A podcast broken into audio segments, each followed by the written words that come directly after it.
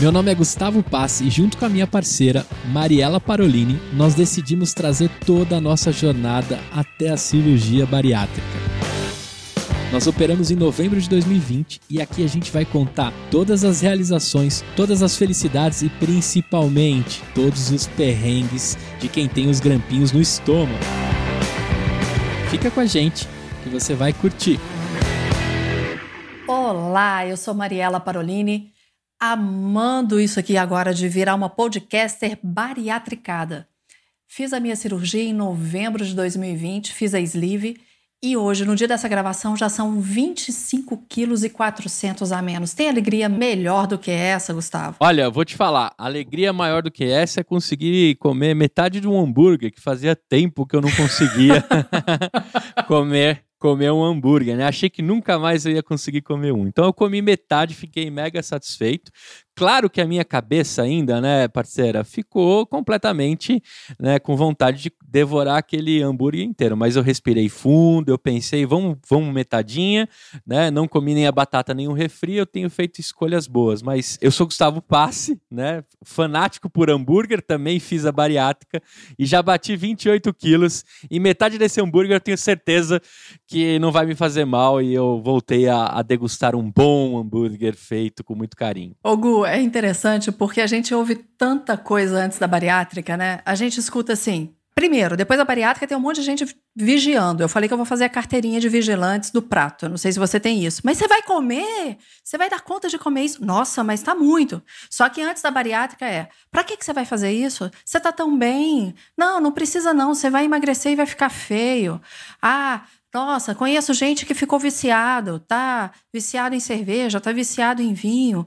Ah, não, tem gente que morre na cirurgia, morre logo depois. O que, que você mais ouviu com relação a isso antes da sua cirurgia? Acho que o que eu mais escutei é: você vai ficar com cara de doente e pelancudo. Essas são é as coisas que eu mais escutei. Você vai ficar pelancudo. A palavra pelancudo, eu não sei se em todas as regiões do Brasil, né? Mas sei lá, é uma, é uma linguagem prática aí de quem acha que você vai emagrecer e vai ficar cheio de pele, derretido, igual o geleia do Caça-Fantasmas, lembra dele? Que ele era todo, né? A gente entrega a idade. É, verdade. Mas eu sempre respondia assim: ah, beleza, mas se ficar pelancudo a gente corta também, né? Já chegamos até aqui, não tem problema nenhum, né? Fazer as tal famosas reparadoras, né? Né? Acho que um dia a gente pode trazer um episódio com um cirurgião, né, de reparadoras para explicar lá a técnica âncora, a técnica sei lá o que. Tem várias técnicas aí no braço, na barriga, na, atrás do culote, né? Tem várias. Na perna. Na perna, vários esquemas. Mas acho que o que eu mais escutei foi isso. Você vai ficar com cara de doente e pelancudo. Tô aqui, ó, com essa cara de doente minha aqui, mega feliz, né? e eles disseram, mas eles erraram. Especialista de qualquer coisa, né? No Brasil tá cheio disso também. Não, e as pessoas me olham e falam assim: nossa, sua cara não caiu. Agora, vivi uma coisa muito interessante. Eu morei 18 anos na cidade que meu marido, na cidade natal do meu marido, que é Araxá, aqui no interior de Minas. Na, no fim de semana anterior a essa gravação, eu estive lá com ele. Eu fiz até um post a esse respeito, porque foi tão engraçado, Gustavo. Como a gente está em lockdown aqui em Minas, nesse período aqui, tá na zona roxa, é máscara em todos os lugares. E eu comecei a perceber que as pessoas me olhavam estranho, pessoas que eu conheço em Araxá. E principalmente se eu estava ao lado do Emílio, ao lado do meu marido. Até a hora que eu encontrei com um cunhado, ele estava passando por mim e falou assim: e ele brinca, me chama de Tia Mariela. Ué, Tia Mariela, não te reconheci, não. Eu falei, ah, as pessoas não estão me reconhecendo. Porque eu emagreci estão achando que o Emílio ou separou de mim ou tá com amante. ou, ou senão tá dizendo assim. Pior se, se ele chega e fala assim: é, Ih, você não é a tia Mariela. Ô tio Emílio, tá, de, tá de mulher nova, né? E aí, pessoa se ele fala, e essa é mais bonita, e é muitas coisas de uma vez só. Tudo bem que é a mesma pessoa, mas pode acontecer. Então eu comecei a ver que as pessoas olhavam estranho, porque não, não me reconheceram e eu não tirei a máscara. Então foi muito interessante. Aí eu brinquei, eu fiz um post com uma foto, eu e ele de máscara, e falei, gente, é, sou eu, eu que estou do lado do Emílio, ele não separou, porque é muita diferença em pouco tempo. E como a gente está em lockdown, as pessoas realmente não nos reconhecem, né? Agora, com relação à cirurgia, Gu, antes da cirurgia, para quem que você quis contar o que, que você ia fazer? Então, na verdade, é, uma das técnicas que eu fiz, assim, eu, eu, eu falei pouco sobre a cirurgia, eu tomei a decisão, eu e minha esposa, né? A minha esposa me apoiou desde o começo, assim, ela já tinha. É, é legal só pontuar, galera, que, que eu tentei já fazer o processo todo em 2016, depois eu tentei fazer de, depois o processo todo em 2019, ou seja, o meu corpo e minha mente já davam indícios, mas eu desisti no caminho.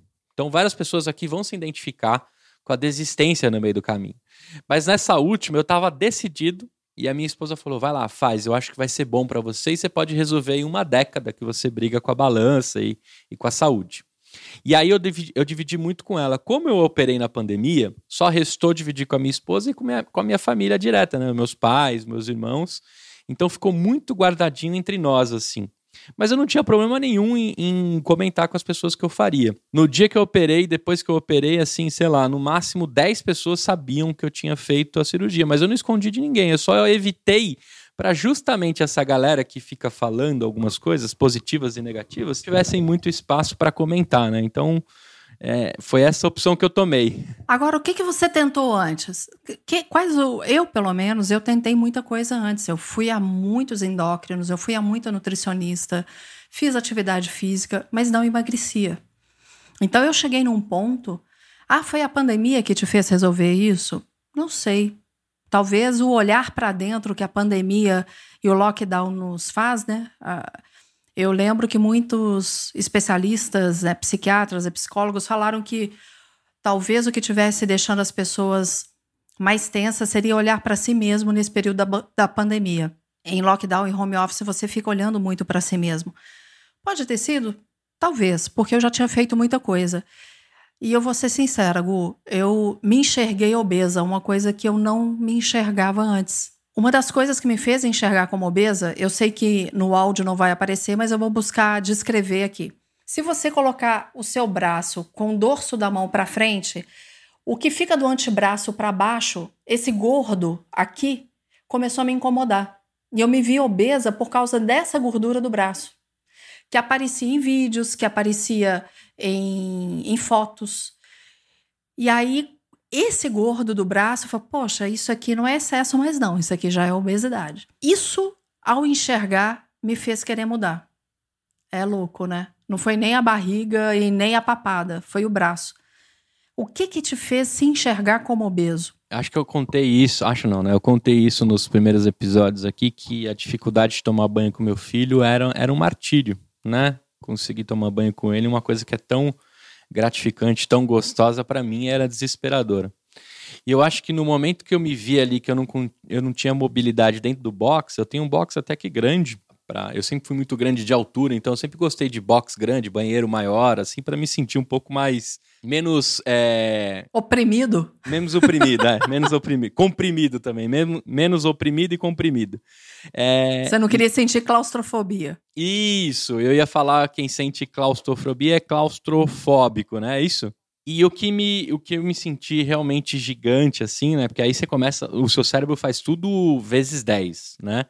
Foi a mobilidade no box sabe? Quando eu vi ali a dificuldade entre me movimentar e pegar um negócio e ali eu falei assim, cara, tem alguma coisa estranha. Porque os lombinhos aqui, né, os lombões, na verdade, que agora estão ficando menores, graças a Deus, é, na hora da mobilidade, de agachar, você começa a sentir algumas dobras do corpo que você não sentia.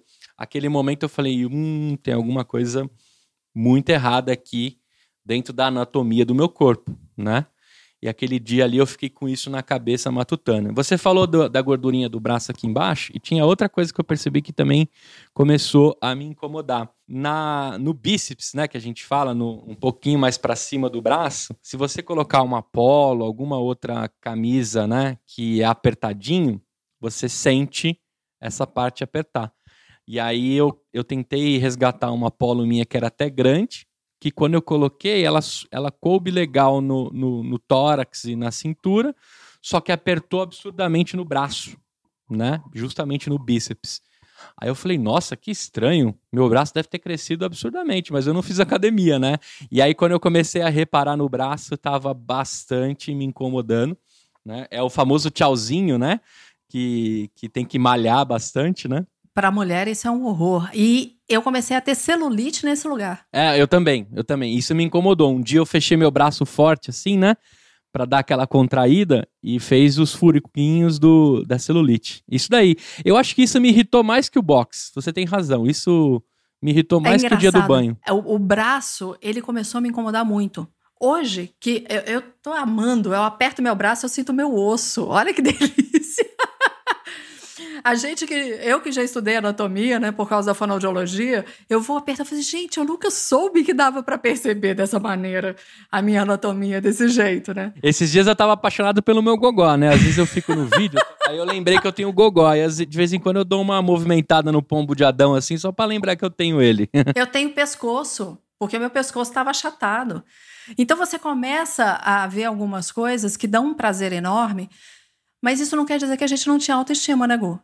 Eu, pelo menos, eu tinha autoestima. Eu sei que a autoestima ela é muito ligada à questão física. Óbvio, hoje eu me sinto muito melhor, hoje eu me sinto mais bonita, hoje eu me sinto mais livre para fazer exercício. Gente, imagina, são cinco sacos de arroz a menos no meu corpo. Até para fazer atividade física é muito mais fácil vai para o supermercado e carrega cinco sacos de arroz e sai correndo, para você ver a diferença que é. Vou te falar, ama amarrar o cadarço, né? Já nunca ficou tão fácil. tá, então eu vou num outro ponto que é da mulher, andar de salto alto. Ninguém merece andar de salto alto com mais 25 quilos aqui em cima. Então comecei a andar com saltos menores, ou se eu andava com salto mais alto, eu ficava mais sentada, ou dava um jeito de tirar o sapato logo. Usava só naquele período. E fora que inchava também, né? Qualquer coisa inchava muito o pé. Então, eu até conversando com uma amiga que fez bariátrica um ano e meio antes de mim, antes de fazer a cirurgia, eu conversei com ela e ela, na época que conversamos, ela tinha emagrecido 32 quilos. Ela virou para mim e falou: Mari, é, a minha questão, as pessoas hoje, quando eu conto que emagreci 32 quilos, elas dizem assim: ah, mas não parece que você pesava tanto. Ela pesava 96. Ela falou: É, você se veste bem e tem autoestima, realmente não vai parecer que você pesava tanto. E eu fiz um post esses dias com o antes e depois nosso, né? Eu coloquei lá no Instagram. E foi muito interessante que a minha tia comentou, falou assim: a gente não percebia você dessa forma. Eu virei e falei assim, mas eu percebia. Porque você tem uma autoestima, então você passa isso para as pessoas. Você passa a sua autoestima e as pessoas não percebem. Quando eu falei, gente, eu tô pesando 95,700. Estava pesando 95,700. Não, você não pesa isso tudo. Eu falei, peso. É esse o meu peso. É que se você for ver, né, tão perto do 100. Imagina falar 100, né? Isso Estou me pesando. assustava. É. Três dígitos para mulher é muito. Nossa. E, e participando de grupos de bariátricas, eu vi uma coisa esse fim de semana que me chamou muita atenção. Normalmente quem faz bariátrica tá com três dígitos. E aí tinha um post assim: alguém fez bariátrica com dois dígitos? Falei, gente, como é engraçado isso. E aí eu coloquei, eu tenho 1,61m e fiz a bariátrica com 95,700, o IMC 36,9, mas com várias comorbidades. Hipertensa, linfedema, dores articulares, problema na coluna e por aí vai. Então, havia uma série de fatores que, óbvio, eu fiz também uma enquete falava assim: quem faz a bariátrica quer emagrecer ou quer ter qualidade de vida? A maior parte colocou qualidade de vida. Mas a minha psicóloga, minha amiga que é psicóloga, colocou assim: quer emagrecer. Eu parei e falei: poxa, realmente, a gente faz a bariátrica para emagrecer. Esse é o ponto. A gente quer emagrecer e por isso a gente faz bariátrica. A qualidade de vida ela vem como consequência do que a gente faz. Então não adianta a gente, ah, eu fiz a bariátrica porque eu quero qualidade de vida. Ok, mas no primeiro momento a gente quer emagrecer. E aí vem junto um pacote, né, Gu? Vem junto um pacote que é autoestima, é o bem-estar, uma libido aumentada, um poder brincar com seu filho, é, você ter uma estimativa de vida muito maior. O que, que você ganhou eu falei um pouquinho de como foi para mim, mas eu queria que você falasse um pouco da questão da autoestima para você e o que, que você ganhou com isso. Ah, primeiro eu ganhei fôlego, né? Isso é uma das melhores coisas. É, ganhei uma lombar e uma coluna nova, né? Parece que eu fui recalchutado, né? Então, de fato, eu, eu ganhei mobilidade, uma, uma lombar nova. Faz, eu estou há quase três meses sem, sem sentir nenhum tipo de dor né, que eu sentia, só para você ter noção, uma ao descer o elevador, dependendo se eu tivesse com peso, com uma mochila, alguma coisa, o tempo do elevador do 13 terceiro ao subsolo já doía a minha lombar. Então faz quase três meses que eu não sinto, né? Em, em menos de 40 dias eu já colhi a vitória de sentir menos dor, né?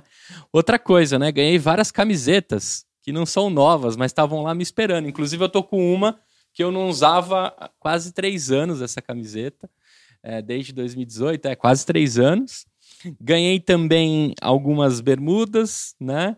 E outra coisa muito legal, assim, que eu percebi, eu tinha uma cadeira, eu tenho uma cadeira gamer, eu não tô com ela aqui agora, porque eu tô em mudança entre apartamentos. Mas eu tenho uma cadeira gamer que me apertava tudo, porque a cadeira gamer ela é gostosa, mas ela é bem apertadinha, compacta, assim, né? Para o seu corpo ficar anatomicamente certinho. E eu ganhei até mais espaço na cadeira, olha que legal, né? A coxa, a coxa, as costas embaixo aqui. E a cadeira gamer tá ficando legal agora, né? No sentido de aproveitar ela ao máximo. E também ganhei é, esse fôlego que eu falei de correr com o João, de brincar, né? O João tem muita energia e eu tinha pavor de não conseguir acompanhar a energia dele. Tô retomando, ainda não ganhei tudo isso, mas melhorou demais nesse sentido.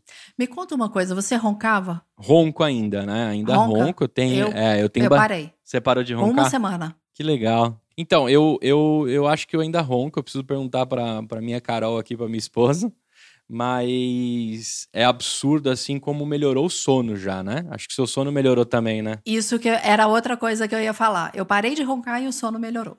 São as duas coisas que na primeira semana para mim já fizeram diferença. Às vezes eu cochilava na sala, o pessoal brincava comigo que eu estava roncando alto de cochilar na sala dependendo da posição que eu ficava. Cochilo sentada, eu tenho muita facilidade para dormir cochilo sentada, numa boa e, sem incomodar ninguém agora. Hugo, você, perde, você percebeu se por causa da obesidade você perdeu alguma oportunidade na sua vida e até mesmo profissional? Acho que profissional não, assim, sabe? Mas eu sentia, por exemplo, que as pessoas não me convidavam para algumas coisas. Por exemplo, né? Eu, eu sempre fui muito agitador na, no trabalho, nos lugares. Então, por exemplo, se fosse rolar uma corrida de kart, eu sei lá, faz, faz uns 5, 6 anos que eu não entro dentro de um carrinho de kart. Não sei se alguém já teve a oportunidade de correr de kart, é muito gostoso, muito legal, mas, cara, é uma cadeira minúscula de um carrinho pequenininho, que mesmo que você consiga sentar naquilo, é, o carrinho não anda, né? Chega a ser estranho a situação ali. Então eu percebia que as pessoas diminuíram os convites, já não me chamavam tanto para ir andar de kart, para jogar um futebol, né? Porque o gordinho, o gordinho no futebol é para completar o time, não é para correr nem para fazer gol, né? Ou para pegar no gol, no gol, ou ficar no gol, ou, ou ser juiz, ou ser juiz, né? Então, eu percebia que assim, as oportunidades que eu perdia eram de convites, né? Que talvez as pessoas, muitos amigos, assim, aí, aí é, você é cercado de pessoas maravilhosas, né? Mas o amigo sempre chama, não, vamos lá, eu, eu te ajudo a correr, né? Eu já escutei isso. Se você não conseguir correr, você joga na zaga, né? Ficar jogando de zagueiro lá, não deixa, não deixa o atacante passar. Então, esses são os amigos maravilhosos que a gente tem na vida. Mas você percebe que, de repente, a galera tá se agitando para fazer alguma coisa, né? Esses dias, esses meses atrás, antes de tudo isso acontecer, a galera ia fazer uma escalada, assim.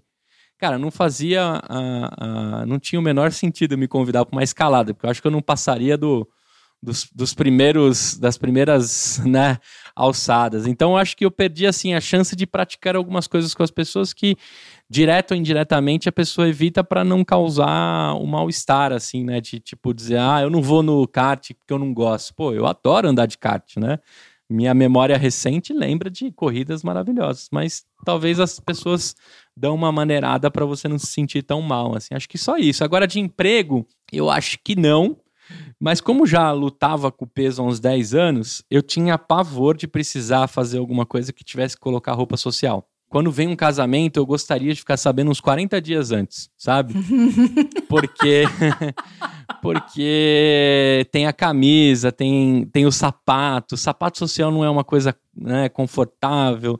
A calça, o cinto, colocar a camisa por dentro do, do, do, da calça. Isso é uma coisa que me dá irritação, tá vendo? Eu comecei a falar com você que começou a me dar já um, umas irritações. Então... É engraçado, se alguém tivesse vendo a sua cara, é. quem, quem vir depois no YouTube vai perceber, mas aqui no podcast não. Mas a sua cara, na hora, você mudou, você fez assim, todo. É. é, é eu queria nunca mais ter que entrar numa roupa social. E eu já perdi casamento. Aí, tá vendo? Você, você me fez lembrar que eu já perdi casamento. Eu dei uma desculpa porque eu não tinha roupa para ir. Sabe? E não dá para chegar lá de calça jeans, com a roupa diferente, sendo que no convite estava escrito traje social, né? Isso é uma das coisas também que eu acho que eu perdi bastante. Eu já desisti de uns casamentos para não ter que colocar roupa social. Ou seja, eu tenho uma roupa aí no meu guarda-roupa, eu preciso até fazer o teste, que eu posso ser que, né, pode ser que ela, ela fique bem, bem gostosa e dê uns apertinhos, né? Mas se, se desse para sumir com aquela roupa, eu gostaria de sumir com ela, porque era um momento ali bem de de desespero. E vamos falar a verdade, né? Casamento é maravilhoso, principalmente na hora da festa, né? Então. não, não é fácil então, recusar. deixar de ir ao casamento. É, é. Deixar de ir ao casamento. Eu acredito, Gu, que eu perdi oportunidades profissionais. Ah, é? Porque para um homem, aqui não é feminismo, não, tá, gente? É uma realidade. Até porque eu digo que eu não levanto a bandeira feminista, eu levanto a bandeira mais do feminino. Esse é outro papo. Muitas pessoas no Café com a Mariela Parolini ouviam, amavam o que estavam escutando, mas o patrocínio não vinha, não fechava essa conta. E algumas pessoas vinham falar: Nossa, como você ficou bem, tá mais magra nessa foto. Então, isso dá a entender que ela é ótima profissional, mas está acima do peso. Para o homem, é melhor, é, não vamos dizer melhor, é mais bem aceito? Será que a gente pode colocar isso? Acho que mais o, bem aceito. É, o homem é mais bem aceito a barriguinha, o excesso de peso, isso não vai interferir profissionalmente. Para a mulher ainda interfere. Eu acredito que eu perdi sim muita coisa por causa do programa. Nunca me impediu de fazer o programa. É, era gostoso e eu levava pessoas super bacanas para conversar, mas é, em termos de patrocínio, sim. Gu, eu queria, só para a gente caminhar para o fim aqui desse nosso podcast hoje, porque o nosso papo ele sempre vai além do que a gente combina. Você acredita que você é um ex-obeso ou um obeso em tratamento? Eu acho que eu sou um obeso em tratamento e acho que a gente vai ser para sempre, né? Um obeso em tratamento porque a nossa, a nossa mentalidade, nossa, as nossas atitudes estão em forte adaptação, né? Como eu fiquei uma década lutando contra o peso, eu acho que eu vou ficar décadas lutando contra enxergar esse novo Gustavo. Então eu acho que eu vou ser para sempre um obeso em tratamento. Respondi certo ou não? Sim, eu concordo com isso também, porque a bariátrica ela não é a cura para a obesidade. Eu vejo dessa maneira. Eu vejo a, a bariátrica como um tratamento e como tratamento, precisa de monitoramento constante.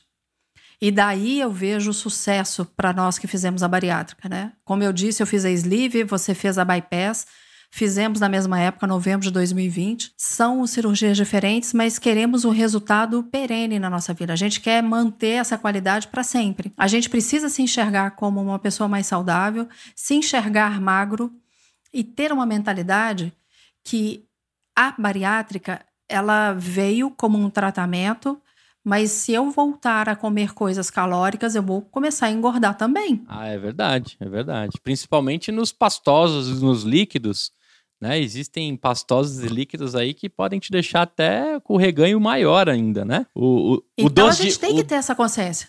E o doce, de leite? O doce de leite aí da sua cidade é perigosíssimo, porque esse daí vai de boa, né? E é mega calórico, então... É igual eu te disse, eu optei por não comer doce. Então eu parei com isso, até pensando, até o doce não me faz tanta falta. Mas eu optei, foi uma opção minha, tirar o refrigerante que eu já não tomo até antes da cirurgia, mas o doce eu optei por não comer mais exatamente por, pela questão calórica. Então nós temos que entender até que ponto eu estou disposto a ir depois dessa cirurgia. E eu fico pensando assim, gente, o primeiro mês é chato. Não vamos falar, 15 dias de líquido e 15 dias de pastoso é um saco. Eu não sei se pode falar assim, é chato. Pode. É uma merda. Então...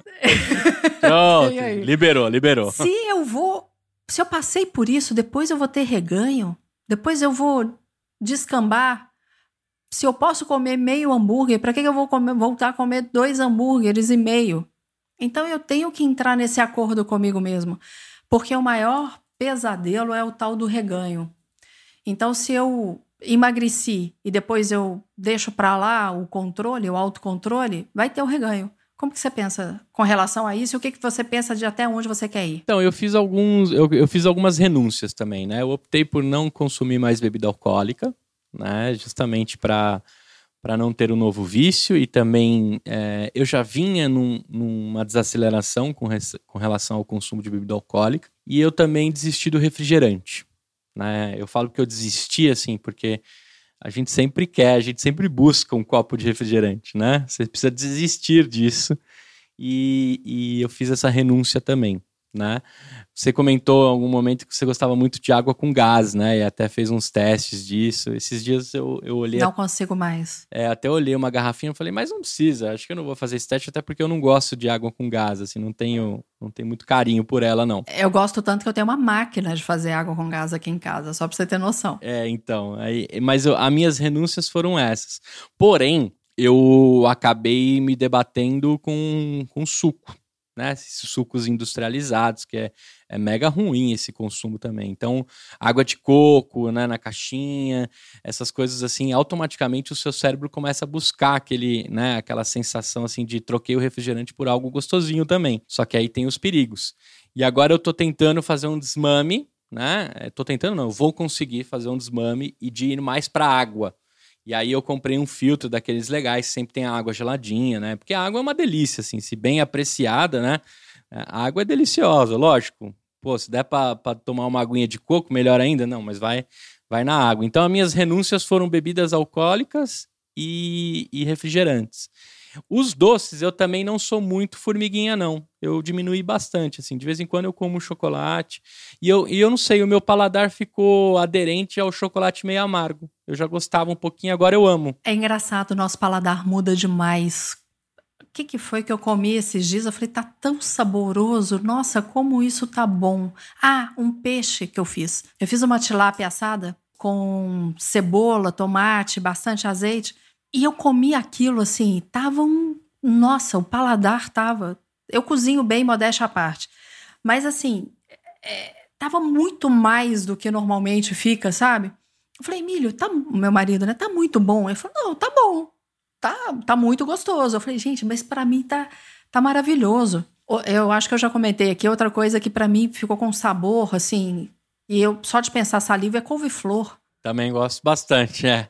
então, assim algumas coisas mudam. Mas eu queria levantar uma coisa aqui, Gu, que algumas pessoas, toda vez que a gente fala que parou de comer alguma coisa, já vem uma turma e fala assim: ai, cuidado, vai gerar compulsão por outra coisa. Nós não estamos falando disso e vamos trazer pessoas aqui, especialistas, para falar de compulsão. O que nós estamos falando é que, como mudamos e reeducamos a nossa alimentação, há determinadas coisas que optamos, e não vai nos fazer falta, não ingerir mais. Todo o restante, ok. A bebida alcoólica não vai te fazer falta. Você não vai virar um compulsivo em outra coisa porque não vai tomar uma bebida alcoólica. Então a gente não está falando de privação que gera compulsão. o que nós estamos falando aqui são de hábitos, novos hábitos que nós optamos porque nós entendemos a bariátrica como um tratamento e queremos manter esse tratamento ao longo da vida como monitoramento constante e se a gente não tivesse feito bariátrica e fosse emagrecer, a gente teria que abrir mão também dessas coisas, né, Gu? É, e eu vou te falar, se, se por exemplo, tiver algum momento da vida que eu tiver uma celebração, uma tacinha de champanhe, alguma coisa para celebrar algo, eu, eu, vou eu vou dar uma bicadinha. Não vai ser aquela coisa assim, né? Nossa, eu tô quebrando uma promessa comigo. Não, eu decidi tirar isso da minha vida, não não evitar e não ficar correndo contra aquilo, né? Porém, né, aqui entre nós, né, Ma, é, é um exercício psicológico, né? Nem todo mundo tem essa maturidade, né, gente? Não, é, se você se você ama um chocolatinho, se você ama uma cerveja, o que a gente mais vê nos grupos de bariatricados é as pessoas dizendo assim: quando é que eu vou poder tomar uma latinha de Skol? Né? Quando eu vou poder tomar, comer pizza? Isso, é, é, acho que essa pergunta que é errada, não é quando você vai poder, é na verdade quando é que você vai apreciar sem compulsões, sem desesperos, né? Mas eu sei também que não é fácil, né, Má? Pô, a pizza reúne, a pizza é maravilhosa, né? Eu acho que esses, esses dias eu comi um pedaço e me satisfez, entendeu? A, essa é a grande sacada. A gente pode tudo. Ponto. Sim, sim. A partir da bariátrica, qual a escolha que eu faço na minha vida? Ponto.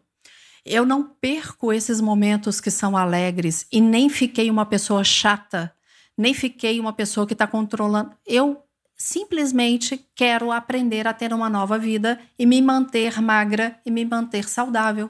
Vamos trazer pessoas para falar de compulsão aqui, vamos trazer pessoas para falar de reeducação alimentar. E se você tiver também alguma sugestão de tema, né, Gu? Pode mandar aqui para gente. Conversa com a gente nas redes sociais. Vai lá no bariátrica.club e conversa com a gente. E nós estamos também em tantos grupos de bariátricos, eu, Gustavo, é só achar Mariela Parolini ou Gustavo Passe. E a gente quer trocar ideia, a gente quer conversar, quer trazer você também. Se você quiser contar a sua história, se você sabe de alguém que desistiu de fazer a bariátrica, ou tem medo de fazer a bariátrica, ou não quer fazer a bariátrica, como a gente sempre fala, esse podcast não é uma apologia, está longe de ser uma apologia à bariátrica e longe de ser uma gordofobia. O que nós queremos é trazer as nossas experiências, poder compartilhar, porque eu fui muito beneficiada com as pessoas que eu conversei antes da cirurgia e o Gu também, né, Gu? É isso aí. Se a gente está falando sobre conversa, né, Mal? O importante é assim: converse com a sua família, né? Converse com seus amigos, converse com as pessoas que você sente que vai agregar à sua vida e que se preocupam com você né? Nem todo mundo vai te apoiar e nem todo mundo vai ser contra, mas o importante é que você esteja alinhado com os seus desejos, né? alinhado e alinhado aos seus desejos. É, Para gente, aqui é, é, o compartilhamento de uma decisão que fez muito bem. Né? Se você está pensando em emagrecer por outras formas, está tudo bem também. Tá tudo bem. Se você chegou até o final desse episódio, é, pode ser que você está em dúvida ou está precisando do empurrão.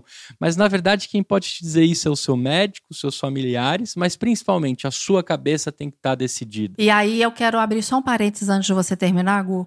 Se você está sentindo que está difícil, que está tendo algum tipo de compulsão, em qualquer situação, bariátrica ou não, procura um psiquiatra, procura um psicólogo. São as pessoas que vão te ajudar.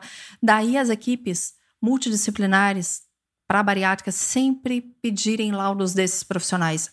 E se for necessário, continue fazendo a sua terapia. Vai fazer muita diferença na sua reeducação. Com, completamente. E outra, assim, falador fala mal, né? Tem uma música é, muito clássica disso, né? Então, divida isso com as pessoas que realmente você precisa dividir.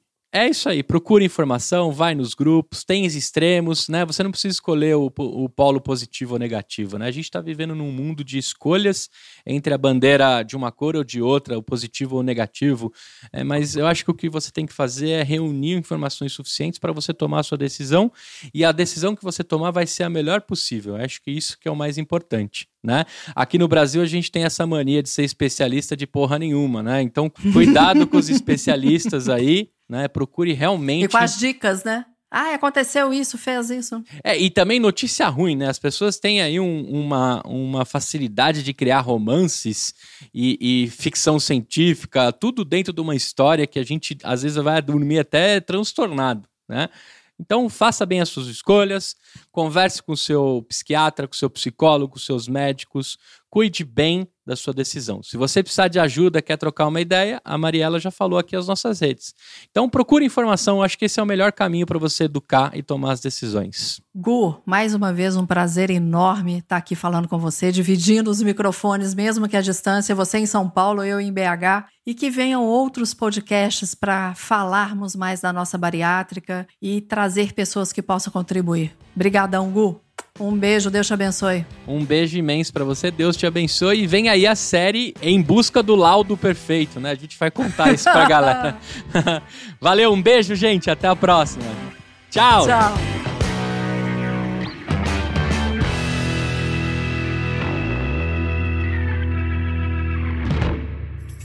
Uma produção, voz e conteúdo.